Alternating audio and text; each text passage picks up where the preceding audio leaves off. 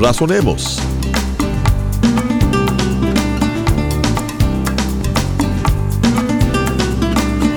Dios nos ha dado las pautas a seguir para vivir una vida centrada y llena de propósito.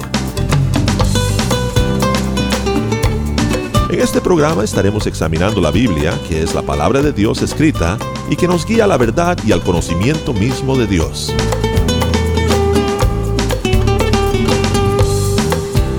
Ahora razonemos con Alejandro Alonso en esta conferencia grabada en vivo.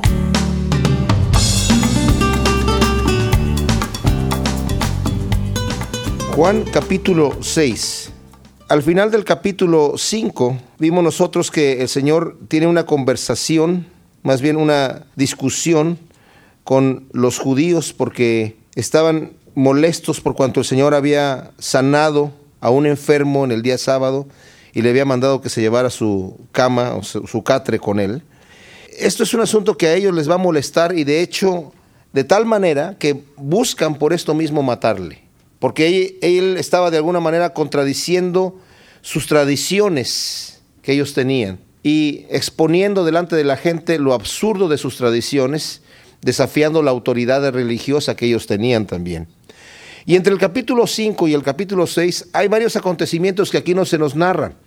El Señor hace varias sanidades en diferentes partes y también está todo el sermón del monte que encontramos en Mateo capítulo 5, 6 y 7, que aquí no se narra. Juan, como dije, es un evangelio totalmente diferente a los sinópticos, a los primeros tres, y él va a hablar de otras situaciones. No obstante, aquí vamos a hablar de un milagro que hay en la multiplicación del el alimento para alimentar a estos cinco mil personas más bien son más de cinco mil personas porque son cinco mil hombres sin contar las mujeres y los niños, nos dice Mateo.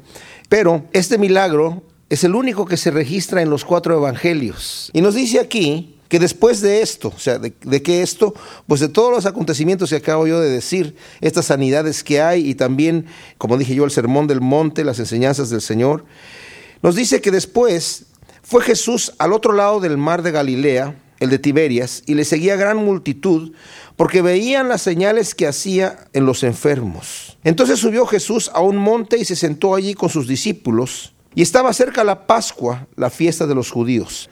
Hablaba de la Pascua desde el capítulos anteriores, y esta es otra Pascua, por lo menos ha transcurrido ya un año de actividad del Señor. La multitud lo está siguiendo porque ve las señales, y como dije, esta es una de las razones por las cuales el Señor también estaba haciendo las señales para demostrar que Él era el Cristo. Y dice el versículo 5 que cuando alzó Jesús los ojos y vio que había venido a él gran multitud, dijo a Felipe, ¿de dónde compraremos pan para que coman estos? Pero esto decía para probarle, porque él sabía lo que había de hacer. Felipe respondió, doscientos denarios de pan no bastarían para que cada uno de ellos tomase un poco. Uno de sus discípulos, Andrés, hermano de Simón Pedro, le dijo, aquí está un muchacho que tiene cinco panes de cebada y dos pececillos, mas ¿qué es esto para tantos? Entonces Jesús dijo, haced recostar a la gente, y había ahí mucha hierba en aquel lugar, y se recostaron como en número de cinco mil varones. Aquí hay un detalle.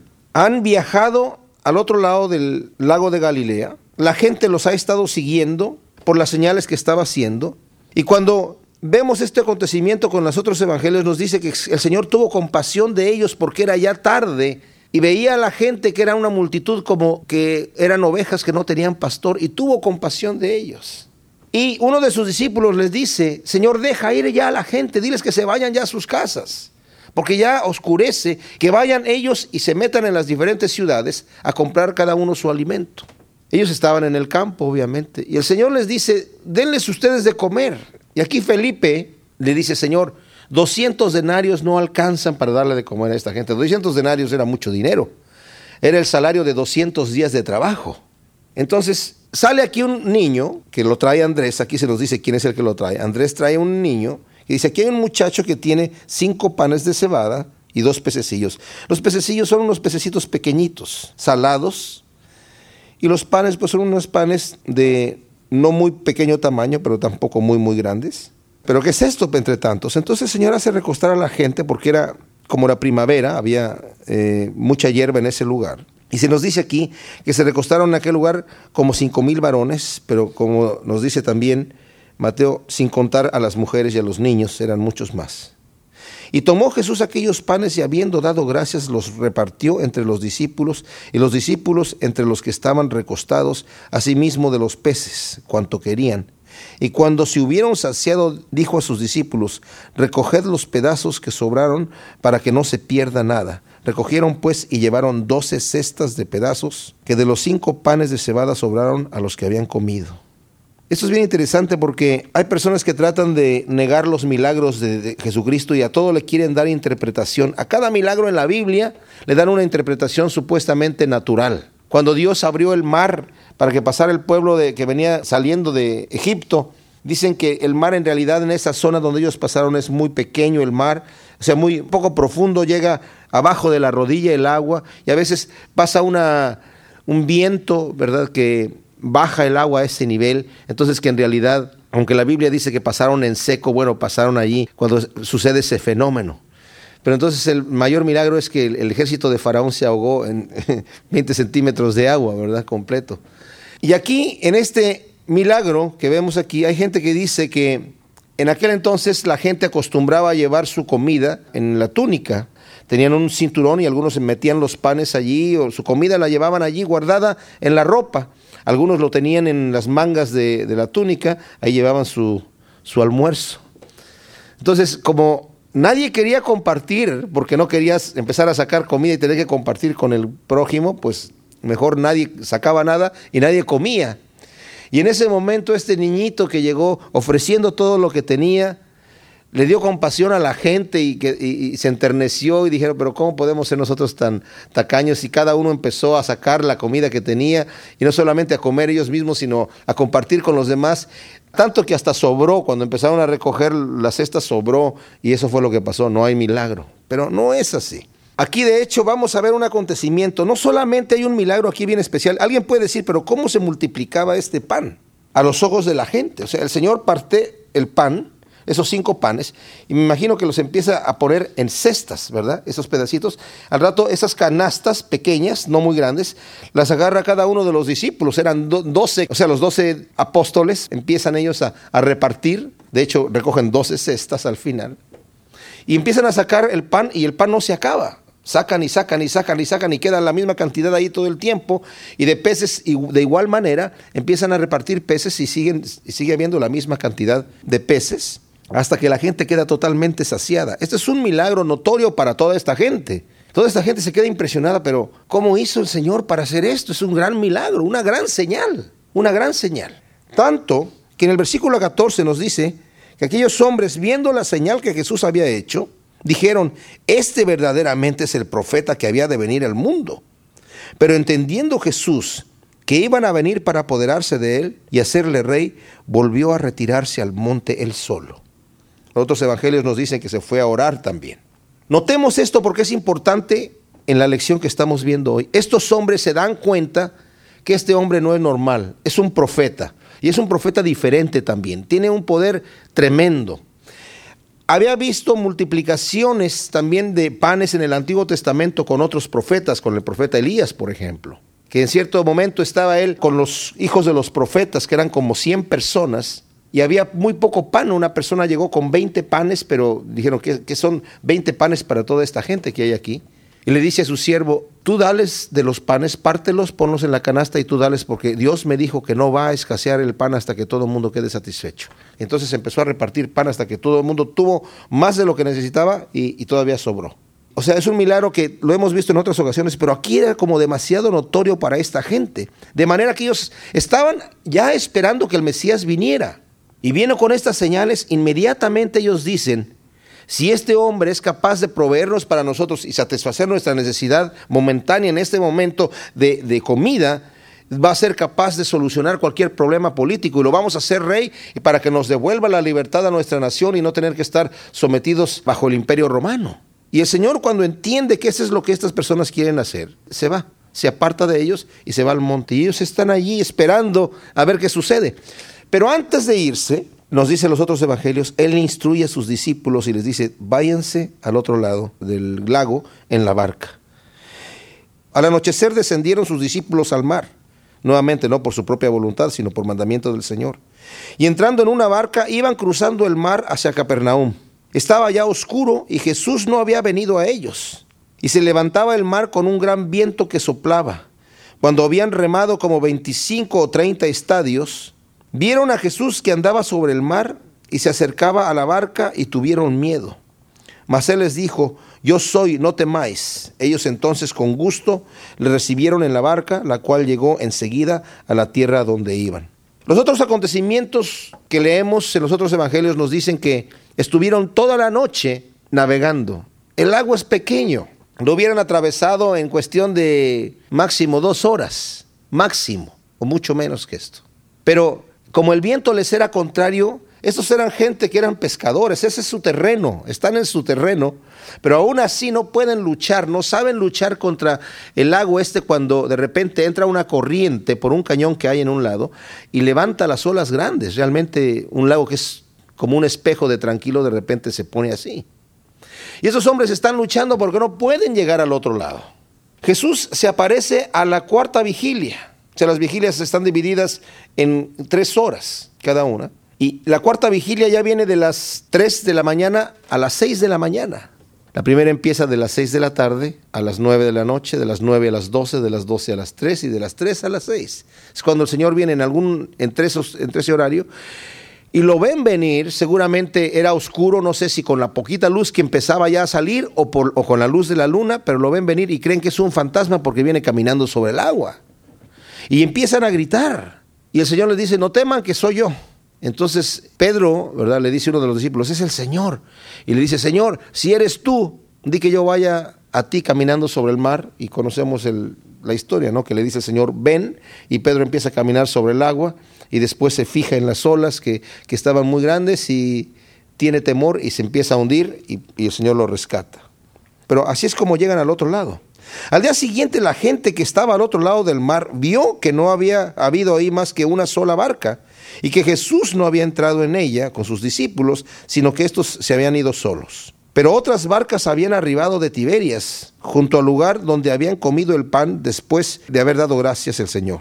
Cuando vio pues la gente que Jesús no estaba allí, ni sus discípulos, entraron en las barcas y fueron a Capernaum buscando a Jesús. Y hallándole al otro lado del mar le dijeron, rabí, ¿cuándo llegaste acá? Ahora Jesús no les va a responder cómo llegó ni cómo hizo nada. Solamente el Señor inmediatamente, así como a Nicodemo, que venía con una pregunta que nunca alcanzó a hacer, el Señor descubre su corazón y le responde diciendo, de cierto te digo que no entrarás en el reino de los cielos si no naces de nuevo. Aquí el Señor sabe lo que hay en el corazón de estos hombres. Lo vienen a buscar y muestran un cierto tipo de interés. Maestro, rabín, ¿cómo estás? ¿Cuándo llegaste acá? No te vimos pasar.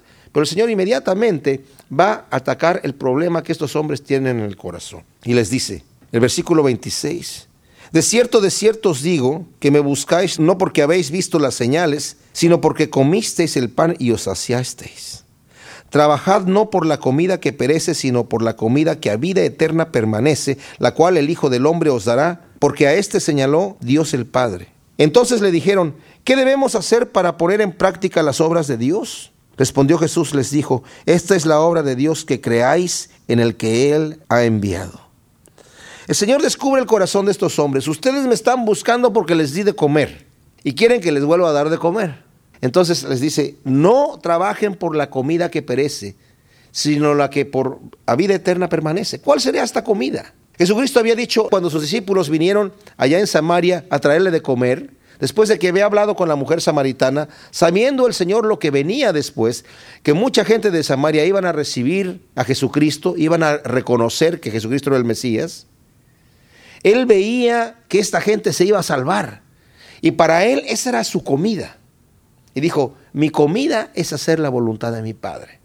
Entonces en este momento estos hombres llegan queriendo que el Señor nuevamente, seguramente pensaban, si nos quedamos con Él, nos va a mantener toda la vida, nos va a, comer, a dar de comer todo el tiempo, nada nos va a faltar. Y Él inmediatamente los enfoca. No trabajen por esa comida material, sino la que es la que a vida eterna va a permanecer. Y luego le preguntan ellos, fíjense, ¿qué debemos hacer para poner en práctica las obras de Dios? Esta es una pregunta bien especial porque ¿qué obras tenemos que hacer? ¿Qué tanto tengo yo que hacer para agradarte a ti, Dios? ¿Cuáles son las obras que tú quieres que yo haga? Y Él les dice, esta es la obra de Dios, que creáis en el que Él ha enviado, la fe. Somos salvos por fe, no por obras. No es lo que yo voy a hacer, sino mi fe en Dios. Le dijeron, ¿qué señal pues haces tú para que veamos y te creamos? ¿Qué obra haces? Ya había hecho una señal, ya lo querían hacer rey, ya se habían convencido anteriormente, pero ahora estaban nuevamente hambrientos. Y luego le dicen, ¿qué señal vas a hacer? Y fíjense sin la indirecta que, que dicen aquí estos hombres. Nuestros padres comieron el maná en el desierto, como está escrito, pan del cielo les dio a comer. Jesús les dijo, de cierto, de cierto os digo, no os dio Moisés el pan del cielo, mas mi Padre os da el verdadero pan del cielo. Porque el pan de Dios es aquel que descendió del cielo y da vida al mundo. Le dijeron, Señor, danos siempre este pan. Hasta ahí, estos hombres son totalmente deshonestos. Dicen, ah, ya, ya llegamos a lo que queríamos. Sí, Señor, el pan de donde sea del cielo, del banal, lo que tú quieras, danos este pan para comer nuevamente. Y le dice el Señor, yo soy el pan de vida. El que a mí viene nunca tendrá hambre y el que en mí cree no tendrá sed jamás. Esto es importante que tengamos en cuenta este versículo para todo lo que vamos a leer enseguida, que es bien fuerte lo que el Señor les va a decir. Pero fíjense lo que les dice aquí, yo soy el pan de vida. El que a mí viene nunca tendrá hambre y el que en mí cree no tendrá sed jamás. Yo este versículo lo, lo entiendo como su cuerpo, ¿verdad? Que más adelante va a hablar de su cuerpo y de su sangre de comernos su cuerpo y de bebernos su sangre, que es algo difícil de, asimilar, tiene que ver con esta acción. El que a mí viene no tendrá hambre de más pan. Y el que en mí cree no tendrá sed jamás, no va a necesitar beber más. Mas os he dicho que aunque me habéis visto, no creéis. Todo lo que el Padre me da, vendrá a mí, y el que a mí viene, no le echo fuera. Esa es una promesa tremenda. Toda persona que viene a Cristo, Él no lo echa fuera, porque sea elemento no deseable. Porque he descendido del cielo no para hacer mi voluntad, sino la voluntad del que me envió. Y esta es la voluntad del Padre que me envió, que de todo lo que me diere, no pierda yo nada, sino que lo resucite en el día postrero. Y esta es la voluntad del que me ha enviado, que todo aquel que vea al Hijo y cree en Él tenga vida. Esa es la voluntad del Padre que todo aquel que cree en el Hijo y que lo vea a Él tenga vida. Dios nos quiere dar vida a nosotros y tenga vida eterna. Y yo le resucitaré en el día postrero. Murmuraban entonces de él los judíos porque había dicho, yo soy el pan que descendió del cielo y decían, ¿no es este Jesús el hijo de José, cuyo padre y madre nosotros conocemos? ¿Cómo pues dice este del cielo he descendido? Inmediatamente empiezan a ver los problemas ahí. Ellos querían un Mesías un poquito más cósmico, un poquito más espectacular. Una cosa más, si hubiera venido de otro lado, hay gente que dice que Jesucristo se había ido al Tíbet y de allí aprendió sus enseñanzas. Si eso hubiera sido, no hubieran reconocido quién era Él. Dice, a ti te conocemos. Conocemos a tu padre, conocemos a tu madre, conocemos a tu familia. ¿Por qué de repente dices que descendiste del cielo si has vivido aquí todo el tiempo? Jesús respondió en el versículo 43, no murmuréis entre vosotros, ninguno puede venir a mí si el Padre que me envió no le trajere, y yo le resucitaré en el día postrero. Escrito está en los profetas, y serán todos enseñados por Dios. Así que todo aquel que oyó al Padre y aprendió de él, viene a mí. No que alguno haya visto el Padre, sino que aquel que vino de Dios, éste ha visto el Padre. Saben, esto es bien especial porque aquí dice aquí que el Padre es al que eh, trae a la gente a Cristo. Nadie puede venir a Él si el Padre no lo lleva, dice ahí. Y luego dice aquí también que todo aquel que oyó al Padre y aprendió de Él viene a Cristo. Aquí vemos nuevamente cuando nosotros hemos escuchado el mensaje del Señor y abrimos nuestro corazón, es porque el Padre ya nos ha llevado a Cristo. Qué privilegio, ¿no? Qué bendición. El Padre nos ha tomado para llevarnos a Cristo y cuando escuchamos la voz del Señor oímos su voz y abrimos nuestro corazón para aprender de Él. De cierto, de cierto os digo, el que cree en mí tiene vida eterna. Yo soy el pan de vida. Vuestros padres comieron el maná en el desierto y murieron. Este es el pan que desciende del cielo, para que el que de él come no muera. Yo soy el pan vivo que descendió del cielo. Si alguno comiere de este pan, vivirá para siempre. Y el pan que yo le daré es mi carne, la cual yo daré por la vida del mundo. Entonces los judíos contendían entre sí, diciendo, ¿cómo puede éste darnos a comer su carne? Jesús les dijo, de cierto os digo, si no coméis la carne del Hijo del Hombre y bebiereis su sangre, no tendréis vida en vosotros. Literalmente dice masticar la carne. El que come o mastica mi carne y bebe mi sangre tiene vida eterna y yo le resucitaré en el día postrero.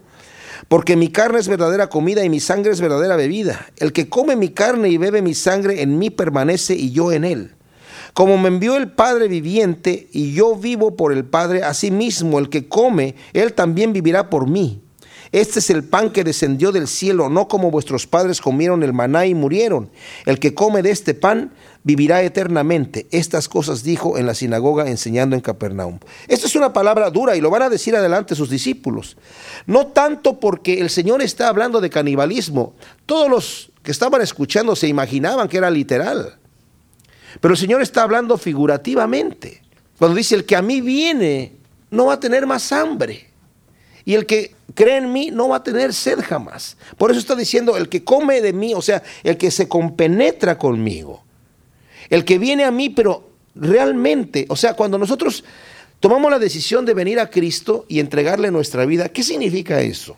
¿Qué significa recibir a Cristo como Señor y Salvador? ¿Qué significa entregarle nuestra vida al Señor? Significa que ya no soy yo el que ordena, sino es Él. Significa que Él es el que ahora dice la orden. Aquí no está hablando de la Eucaristía, de que yo me voy a comer a Jesucristo, como algunos lo creen, literalmente. Por ejemplo, la Iglesia Católica, ellos tienen esta doctrina en donde dicen que en la misa, por eso se llama el sacrificio de la misa, muere Jesucristo cada vez que hay misa. Literalmente muere nuevamente y se lo comen. Las personas que están comulgando se comen a Jesucristo. Eso no es lo que el Señor está hablando aquí. No está hablando de, de literalmente. Está hablando acerca de la fe. Por eso dice que el que en él cree no va a tener sed jamás.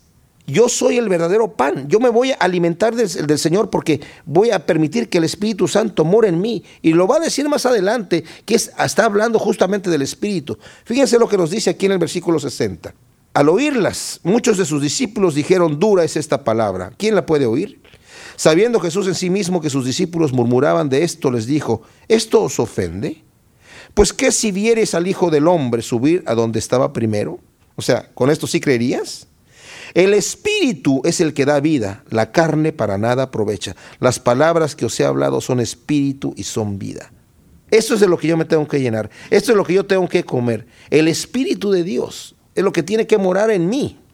Pero hay algunos de vosotros que no creen porque Jesús sabía desde el principio quiénes eran los que no creían y quién le había de entregar. Y dijo, por esto os he dicho que ninguno puede venir a mí si no le fuere dado del Padre.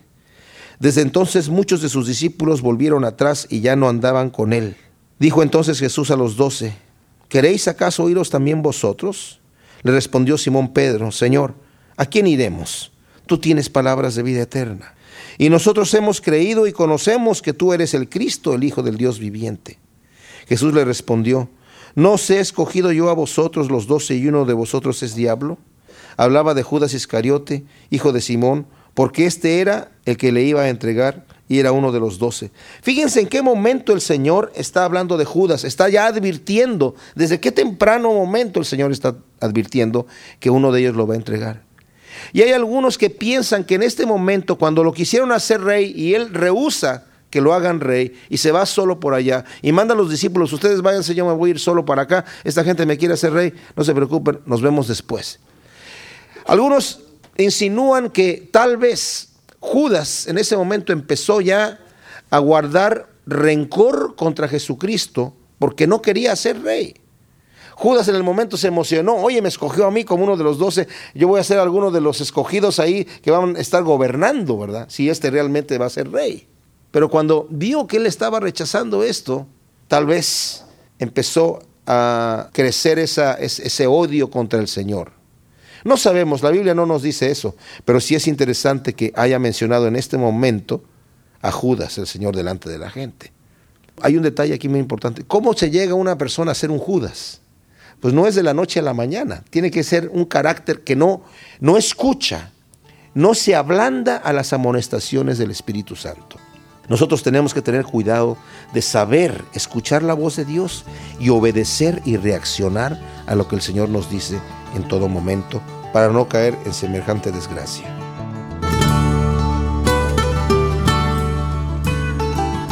Esto fue Razonemos. Para solicitar copias de las enseñanzas de Alejandro Alonso, por favor escríbanos al correo electrónico razonemos.yahoo.com o al programa Razonemos, PO Box 1063, Murrieta, California 92564.